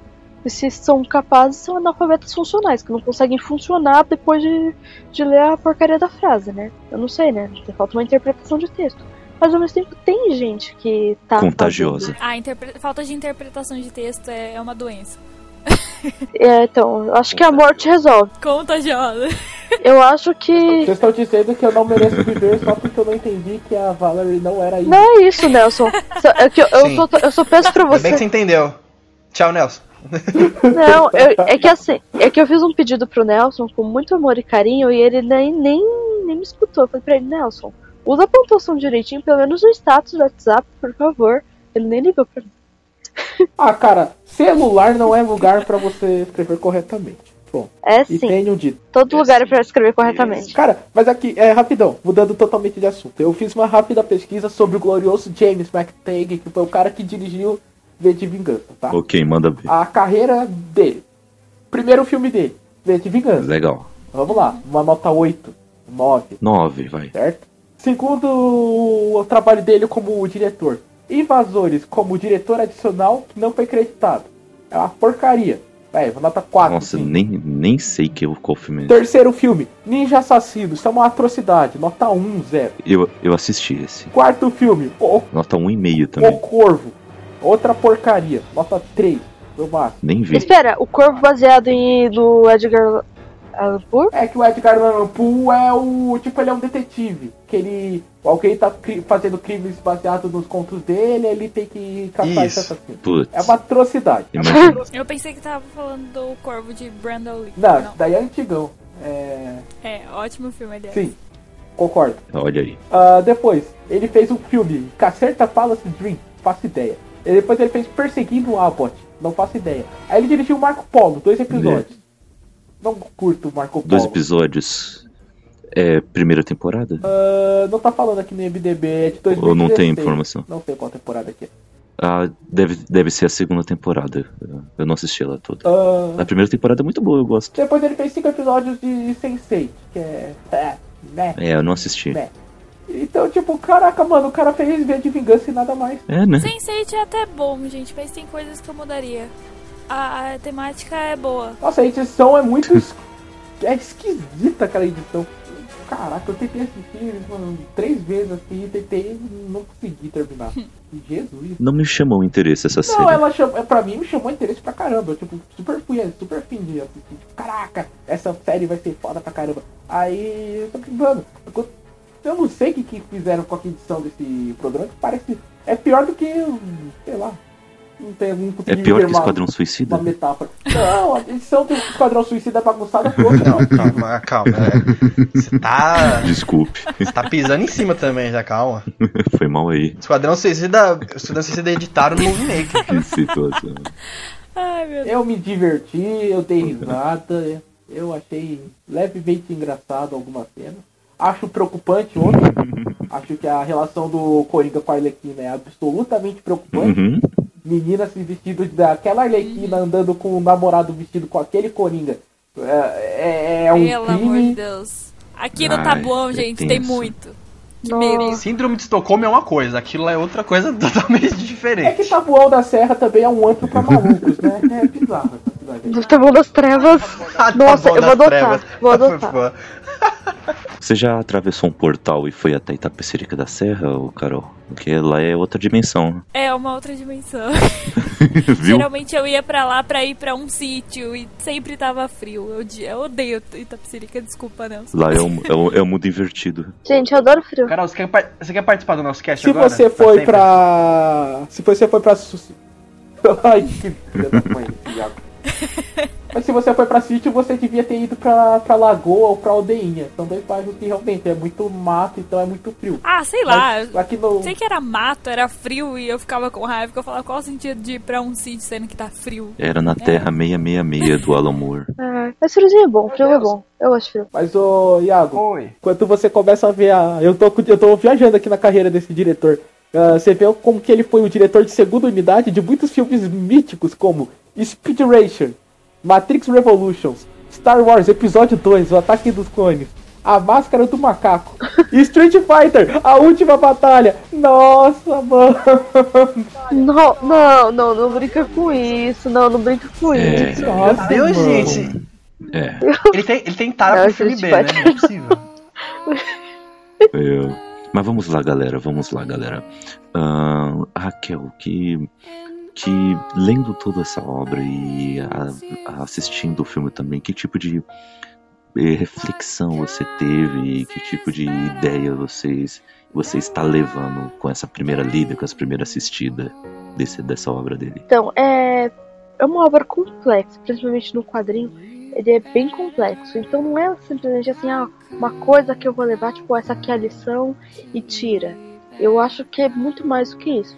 Tem vários arcos. Então tem essa coisa do governo, tem vários casais ali, tipo, um sendo autoritário sobre o outro. Eu gostei muito do- dos arcos do, de um cara que é o marido que não, não dá a mínima pra esposa e outro que é a esposa que não dá a mínima pro marido e vai desenvolvendo isso durante a história toda. Eu acho que vai muito bem. O arco da, da Ivy crescendo, que também mostra que não importa o quão frágil ela era, ela não era nenhuma pessoa instruída, ela não era nenhuma pessoa inteligente, nem sagaz, e ela vai evoluindo durante o quadrinho inteiro. Ele mostra que tem esperança até pros idiotas. Eu não acredito nisso, não. Mas eu achei legal ele mostrar isso, achei otimista. Achei bonitinho. Mas é bem complexo, ele mostra ele, é, isso que ele faz da orelha, o olho, a mente. É sensacional, porque ele mostra que tá tudo interligado. Tá aqui a mídia, tá aqui isso, tá aqui o- a. Mostra tudo. Gente, quando alguém manda em alguma coisa, a pessoa manda. É que nem quando você fala, quando a pessoa tem contatos, é uma merda. Nunca você. É, assim, eu fiz isso? Faço, mas não é recomendável você xingar pessoas que têm contatos. Você tem que fingir que é agradável, porque senão, se essa pessoa quer queimar seu filme, se prepara que. Mas eu acho muito interessante que tem várias reflexões, não é questão de uma ou outra. Tem. É sério, tem muitos arcos. Também esses de pessoas que aceitam ou não aceitam os negros, os homossexuais e tudo mais. Esse preconceito tem muito. é, são muitas questões trabalhadas. Isso que eu fiquei impressionada. É muito complexo, eu amo isso. Legal, legal. E você, Iago, o que, que você achou? Fala um palavrão aqui do caralho, desculpa, mas não tinha outra, outra forma de definir isso. É que- porque, pô, o Alan Moore, ele é o meu roteirista favorito, assim, empatado com o Neil, Gai- o Neil Gaiman. E a forma como ele constrói, como ele, como ele é inteligente, assim, como ele é sagaz, ele faz muita referência a livro, ele faz muita referência a contos, a ideologias, a pessoas, a músicas, tudo isso numa HQ, sabe? Ele quebra muitos parâmetros de- do que é uma do que é um quadrinho normal. E tem uma cena que ó, pra mim é icônica no quadrinho, não é spoiler nem nada, mas é depois que a Eve sai do do cárcere que o V faz nela, também tem no filme, tem uma cena que ela pergunta pra ele assim, é, não, mas quem é você? Quem tá por trás da máscara? Aí ele "Vo- você tem que descobrir. Mas assim, não, não, como assim eu tenho que descobrir? Você já sabe quem que eu sou. Não, mas como assim você sabe quem que eu sou? Aí tem, acho, acho que é meio que uma viagem dela, não lembro muito bem, que ela vai tirando a máscara do V e tem tipo um negro. Aí ela tira assim e tem um asiático. Ela vai tirando, vai tirando, até uma hora que ela entende o, o que, que ela é. E ela entende assim, olha, não importa quem é o V, não importa quem é a pessoa por si, importa a ideia que tá por trás dele. É que é a ideia de liberdade. E quando ela tira a máscara, a última máscara, é ela mesma. Então ela entende assim que, olha, é, é- nossa, essa, essa parte é muito foda. Então assim, não importa quem você é, é, tipo assim, não, não importa a sua identidade, não importa assim, é, as coisas, o, o importante são as ideias, as boas ideias. E a ideia de liberdade do V é a mais importante do que ele mesmo. Então, assim, não importa quem é a pessoa que é o V. E o Alan Moore faz muito bem não mostrar quem é ele na HQ inteira. E, velho, assim, pra manter a ideia viva, a ideia da liberdade viva. Então, assim, cara, o Alan Moore, ele destrói nesse quadrinho, a forma que ele escreve, a narrativa dele é animal. Os desenhos do David Lloyd são excelentes. Só, só tem elogios pra essa HQ, ela é, ela é muito foda. E pra mim, O final do filme também tem, um, tem uma ideia disso, né? De cada um tira a máscara e cada um é uma pessoa. E até a personagem da Natalie fala, né? A menina de óculos, ela tá lá também. É, mesmo que ela tenha Uhum. morrido. É que Spoiler. no quadrinho, ô Carol, é, termina essa HQ. Se você quiser, depois eu te empresto a minha quando a Raquel devolver a minha. Quero. Eita. Ah, mas, cara, no o final do quadrinho, essa ideia é muito mais. ah, muito melhor explorada, sabe? Ela é muito mais presente e poderosa. Mas deixa eu fazer um comentário de uma frase que tem no filme, não tem no quadrinho, mas acho muito boa essa frase do filme. Que ele fala assim, eu sou. é, ela fala, "Que- quem você é? Ele fala o nome do, do revolucionário lá longe, que eu esqueci o nome dele. Ele fala assim, eu sou tal pessoa. Ela fala, ah, nossa, você é ele. Ele fala assim, eu sou a Valérie. O quê? Eu sou seu pai, e eu sou a sua mãe, eu sou você, eu sou todas as ideias. Essa fala do filme eu achei sensacional. Achei muito boa. Muito boa, muito boa mesmo. Porque você faz a mesma. re- Porque. Pode falar, Não é. pode falar. É isso. É, não é. É exatamente Ah, tá. Mesmo que o filme tenha um grande vácuo, assim, não vácuo, sei lá, um pedaço muito pequeno do que é realmente HQ, é um filme que traz a ideia, que é bom mesmo assim. Mas pelo jeito a HQ é muito melhor, então Nelson, por favor, me empreste. o filme, o filme é bom, o problema é que a HQ ela explora, ela explora tanto, tanto, mas tanto esse tema da Ela liberdade. explode que- cabeças. É, ela é muito mais complexa. E é isso que é foda. As subtramas, tipo, tem um, tem um investigador que tá atrás do V, tem a, a Ivy, tem a outra menininha aquela que virou viúva. Assim, todas essas subtramas Uhum. são interessantes, sabe? Não é uma coisa chata de você ler. É cansativo, mas são interessantes pra caramba. Eu não achei cansativo. Não achei cansativo. Eu fiquei vidrada, porque eu. É que eu não sei se vocês sabem, mas eu adoro isso. Eu adoro coisa complexa. Então, tipo, quando eu vi várias tramas se desenrolando, eu falei, nossa, é, me realizei. Uhum. Não, mas o, eu acho que o cansativo que o Iago falou, e eu, eu também achei, é que, tipo, ele exige do leitor uma bagagem cultural que é absurda. Ele tá citando Aleister Crowley no momento, ah, cinco páginas depois ele tá citando o Rolling Stones. Aí depois ele vem pra Conde de Monte, Monte Cristo, daqui a pouco ele tá falando da Bíblia. Então você fala, mano, acalma aí, viado. Por que a gente vai fazer tudo isso, velho? Calma, respira um pouco. Mas não, ele vai. É metralhadora, referência. Aí vai 1984. Aí ele começa a falar de nazismo. Macbeth, aí ele começa a ele falar fala de, de- Exato, Macbeth, que é muito presente. Ele fala de Fausto, puta, a parte que ele fala do Fausto é muito foda, que ele faz um pacto com o demônio. É muito boa. Mano, assim, o Alan Moore, ele é o. Ele é o. Talvez ele não pode não ser o melhor roteirista do mundo, mas ele é um, um dos mais, se não for o mais inteligente de todos. E, e, cara, o V de Vingança, você lendo isso, tipo, ele transparece isso na tua cara. Eu acho que Prometeia é até um pouco mais absurdo nesse quesito. Acho que o Iago concorda comigo. É que, é que Prometeia é uma viagem de LSD incrível. Então, assim, quando você saca, você, porra. sabe, você, nossa, Alamur, você, puta, você tá fumando baseado. Você, Alamur é foda, tá ligado? É que Prometeia, por conta dos desenhos, é, é muito alucinógeno, mas é, assim, muito inteligente também. E também não dá pra entender. E não dá pra entender Prometeia. Mas beleza. Mas daqui no. De primeira não, mas depois você pega. E no V de Vingança é isso, velho. E, mas eu queria pontuar só algumas coisas. O Kaique é, pontuou uma parte aí que ele falou do, do filme. Não lembro se na HQ também tem essa fala. ah, dele falando que ideias são a prova de bala. Ele fala, Fala. É, eu acho que esse, esse aí é um. Mas esse é um conjunto que no filme é um roteiro brilhante, um- uma cena que ficou. Eu não gostei da cena no, no filme, por um motivo muito Aquele- claro. O, Que ele tá lutando no final com as faquinhas? É, Ah, nossa, essa, essa, essa cena é muito, muito broxante. pirotecnia demais se você vai contra toda a versão de que, tipo, cara, ele não é um super-herói. E ali no final ele virou o Batman. No- ele é um ser geneticamente modificado, mas ele não é um super-herói, é, isso que é foda. Então aí no final do filme ele vira o Batman, cara. Então, porque na, no quadrinho ele não tá. Não tem um monte de gente, né? A questão dele levar o, o tiro não é ele tá lutando pra isso. Ele sabe que vai levar e tá esperando isso. Ele tá simplesmente ali pra isso. Não tá tentando reagir. Tipo assim, o V sabe lutar, mas a questão dele é inteligência. Tipo assim, ele é muito sagaz, ele é muito inteligente. Eu já acho que esse final, eu já acho que esse final, que aí sim tá o viés pra ser vendável esse filme, entende? Pra ser comercial. Aí sim é aí que tá a mão. Porque se faz o filme todo sobre um cara fantasiado que não luta, que não vai ter nenhuma cena de ação, talvez não seria não seria tão bom nas bilheterias. O, o estúdio não ia ganhar tanto. Mas tem no começo. Mas só ali, né? Cara, mas tipo, você pode resolver essa cena de ação ah, de uma forma menos pirotécnica, sabe? Ah, tudo Sim, bem. tem como. Você é o James McTighe, você tá com os irmãos, as irmãs Wachowski, desculpa, as irmãs Wachowski na sua cabeça, ah, você vai ter que fazer referências à Matrix em um momento ou outro ali. Mas, tipo, acho que ele pesou demais nessa cena, essa cena me incomoda pra caramba. Eu só queria. Ah, quando a gente começou a falar sobre o filme, eu queria falar disso. Ficou entalado na minha garganta. Ah, segunda Ah, uma coisa que eu acho que seria legal pontuar, desculpe interromper, Nelson, você já continua, é que além da Natalie Portman, outro astro que tá nesse filme que faz o próprio V é o Hugo Weaving, que é o que faz o Caveira Vermelha no primeiro filme do, Cap- do Capitão América e faz tantos outros filmes aí. Também é legal a gente pontuar também. Ah, pera aí. Ele é o agente Smith do Matrix.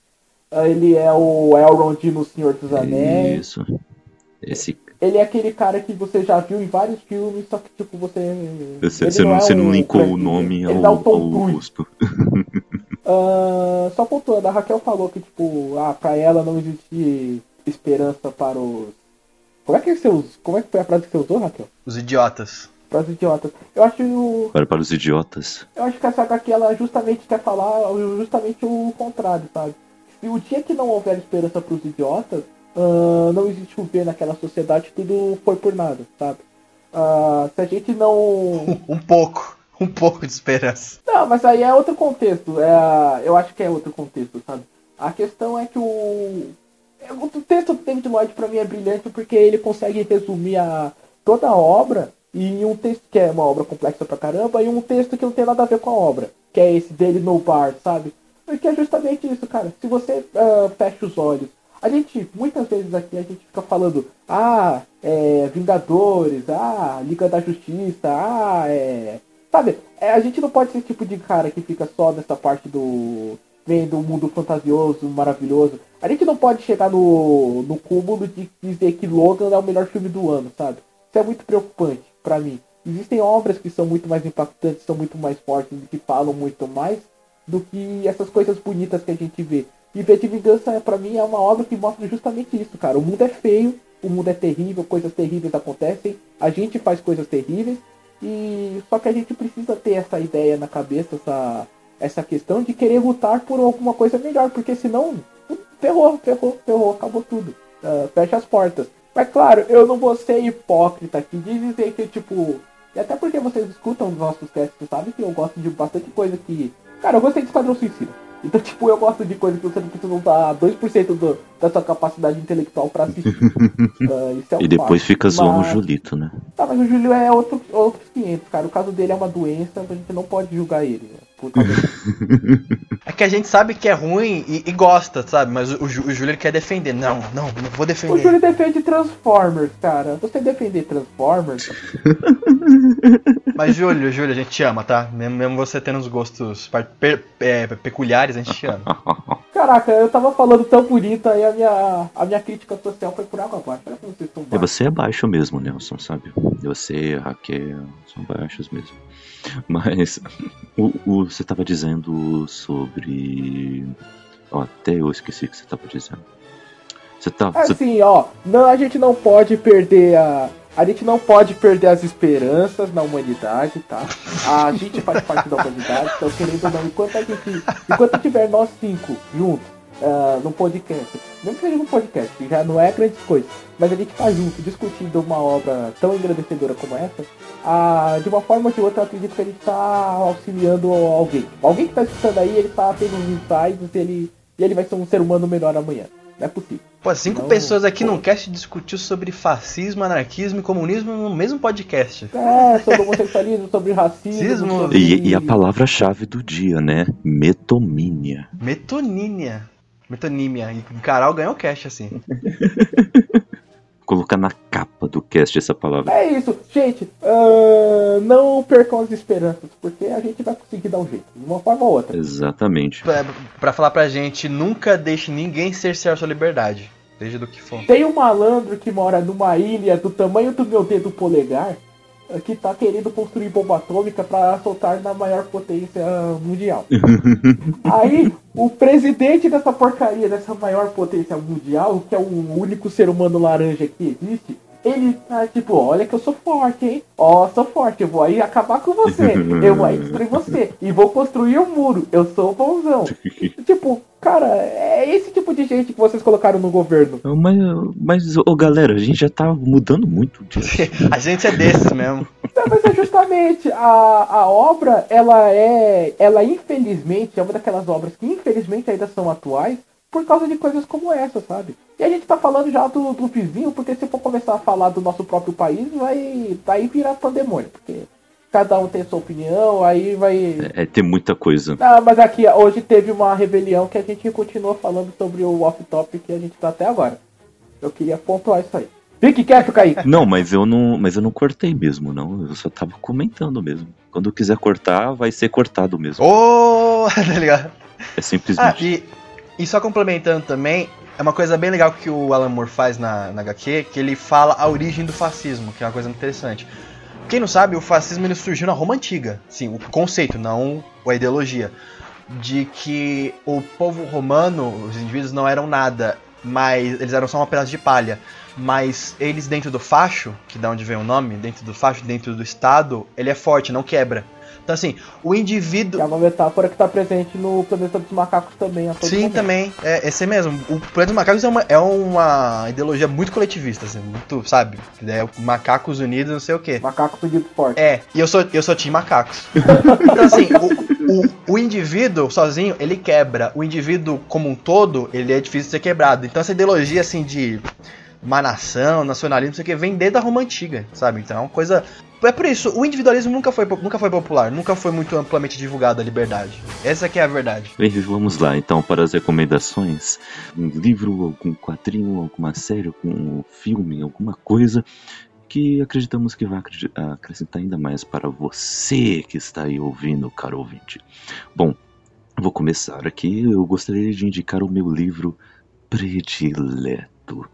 A minha recomendação é de Fahrenheit 451 do Ray Bradbury. Leia o livro que é, ele é excelente, totalmente excelente. Tem resenha no nosso site no bookstimebrasil.com.br e tem também Expresso do Dia. Então acompanhe, leia e depois ouça, depois leia o livro ou faça o caminho inverso, mas faça esse caminho porque vale muito a pena. Eu acredito que ele vai acrescentar ainda mais para você que consumiu esse conteúdo do V de Vingança, porque ele fala bastante de um governo totalitário, ele fala muito sobre essa questão das ideias, ele fala muito sobre questão cultural também, questão comportamental, principalmente também. E ele, através de uma história que trata do micro, ou seja, um arco fechado de poucas pessoas, no, numa vida de uma única pessoa, mas ele é uma é uma metáfora ou alegoria, como você quiser dizer, sobre algo que está acontecendo no todo.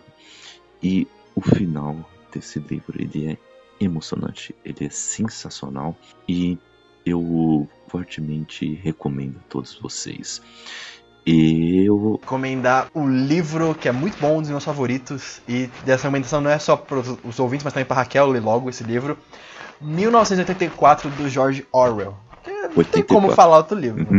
para quem não sabe, para quem nunca viu, 1984 é uma obra até que parece um pouco. Parece não, é, o V chupa muito dele. É uma sociedade distópica onde o mundo, novamente a, a Inglaterra mergulhou num fascismo, numa ditadura ditatorial, onde tudo é dominado pelo Big Brother. E é engraçado, esse livro é muito bom porque a gente acompanha um cara que está dentro desse sistema, que trabalha lá, né? Ele trabalha justamente editando as coisas para poder controlar as pessoas. E vai ter um desenrolar nesse livro que ele vai começando a questionar esse sistema. Isso tem muito no ver no, no investigador, né? Que o investigador que tá vendo o. tentando descobrir a identidade do V, ele começa ele que começa a questionar o sistema por causa do V em si, porque ele começa a admirar o V. Então isso tem muito do 1984, também as câmeras, o negócio da onde eles é, investigam as pessoas. Cara, e 1984 foi, tipo assim, é, prato cheio para todo mundo que quis fazer um futuro distópico. Então, leiam, por favor, é, é, um, é um pilar, assim, de futuros distópicos, de, de, de futuros distópicos políticos, quem nunca leu vai pegar muita referência ali depois em outras obras. É muito foda. George Orwell é um puto escritor e é um ensaio é um ensaio incrível sobre o que é uma ditadura, um governo autocrata. Muito bom. Indico pra todo mundo. Excelente. Bom, vai lá, Nelson. Indique. Cara, eu na verdade tenho duas indicações, eu fiquei em dúvida, não decidi até agora qual que eu queria indicar. Então eu vou indicar as duas, porque a vida é. Uh, primeiro eu queria indicar uma coisa que acho que a gente nunca indicou, que é um álbum. Olha só, vejam vocês. Eu queria indicar o álbum The Wall do Pink Floyd. Porque, cara, assim, tipo, ah, beleza, você, ah, você jovem mancebo que tá escutando aí. Você pode gostar de Marília Mendonça, Jorge Matheus, essas coisas aí. Você pode ter todo esse direito de. Não, assim, é tipo. Ah, beleza, é gosto musical, sabe? Gosto é gosto. A gente tem gente que gosta de comer comida com pimenta, tem gente que não gosta de comer comida com pimenta, a gente não vai julgar a pessoa pela pimenta, sabe? E música também. Só que, cara, você. The Wall é um álbum, pra mim, que ele é sublime em sua concepção. Tanto por ele ser um álbum conceitual, ele todo conta uma determinada história, se você for analisar desse jeito quanto a própria gravação dele é de uma complexidade, a, a, riqueza de detalhes no som que ele não só da guitarra, mas tipo, tem tantos sons ali que para você observar, pra você escutar, que é, você pensa que é tão antigo, sabe? O cara não fez isso no, no programinha de computador, os caras tiveram que fazer aquilo manualmente. Pink Floyd é, é um, uma banda mais complexa de todos os tempos, acredito eu. E não só, tipo, a, a música em si e a letra, as letras da música são, são isso. Então você você tem que escutar The Wall, pelo menos uma vez na sua vida. Concordo. Se você achar chato, uh, beleza, tem música que duram, sei lá, 15 minutos, ok. Mas escute pelo menos uma vez na sua vida, seu vacilão. Como músico, aprova e... isso aí, tudo que o Nelson falou.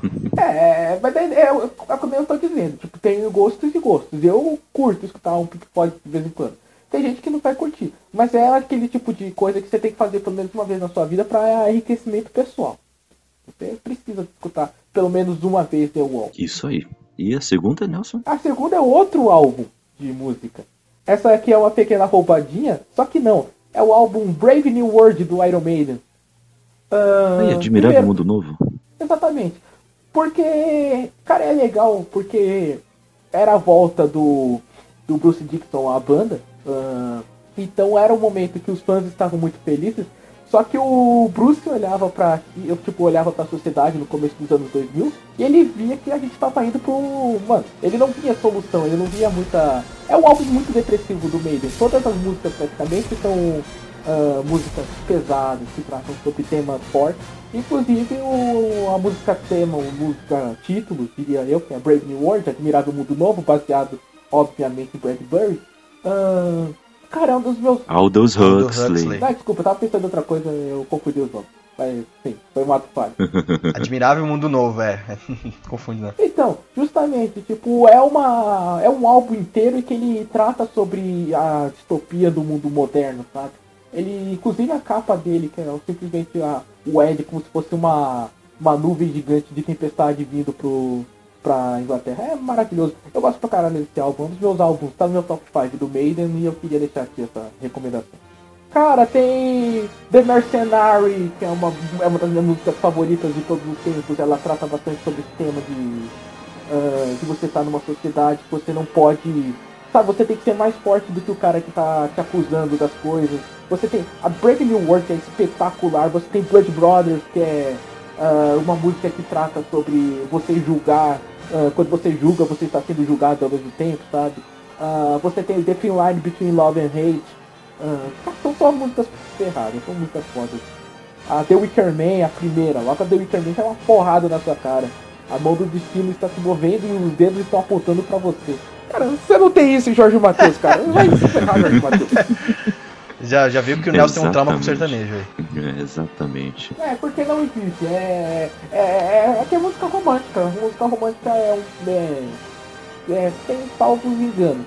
Mas é uma coisa mais precisa, por natureza, ser um pouco mais simples e um pouco mais é, direta. Não dá pra você estar falando sobre um amor perdido e, sei lá, você fazer uma citação ao médico mundo, tá ligado? Não tem muito como. Muito bom, muito. Gostei muito das indicações de vocês. Ou ouvintes aí anotem.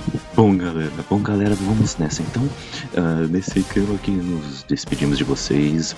Olha, fiquem aí de olho nas nossas redes sociais, arroba Bookstime Brasil, tudo junto, tá? Tanto no Instagram como no Twitter, como no Facebook, ok? Também temos nossos quadros, o Expresso do Dia, onde analisamos uma obra literária ou um quadrinho especificamente, tá? Sempre entre duas ou no máximo três pessoas. E também temos nosso 24 frames por café, onde analisamos cada segmento do cinema, tá? Mas é isso aí, galera. Vamos ficando por aqui e nos vemos na próxima semana. Tchau!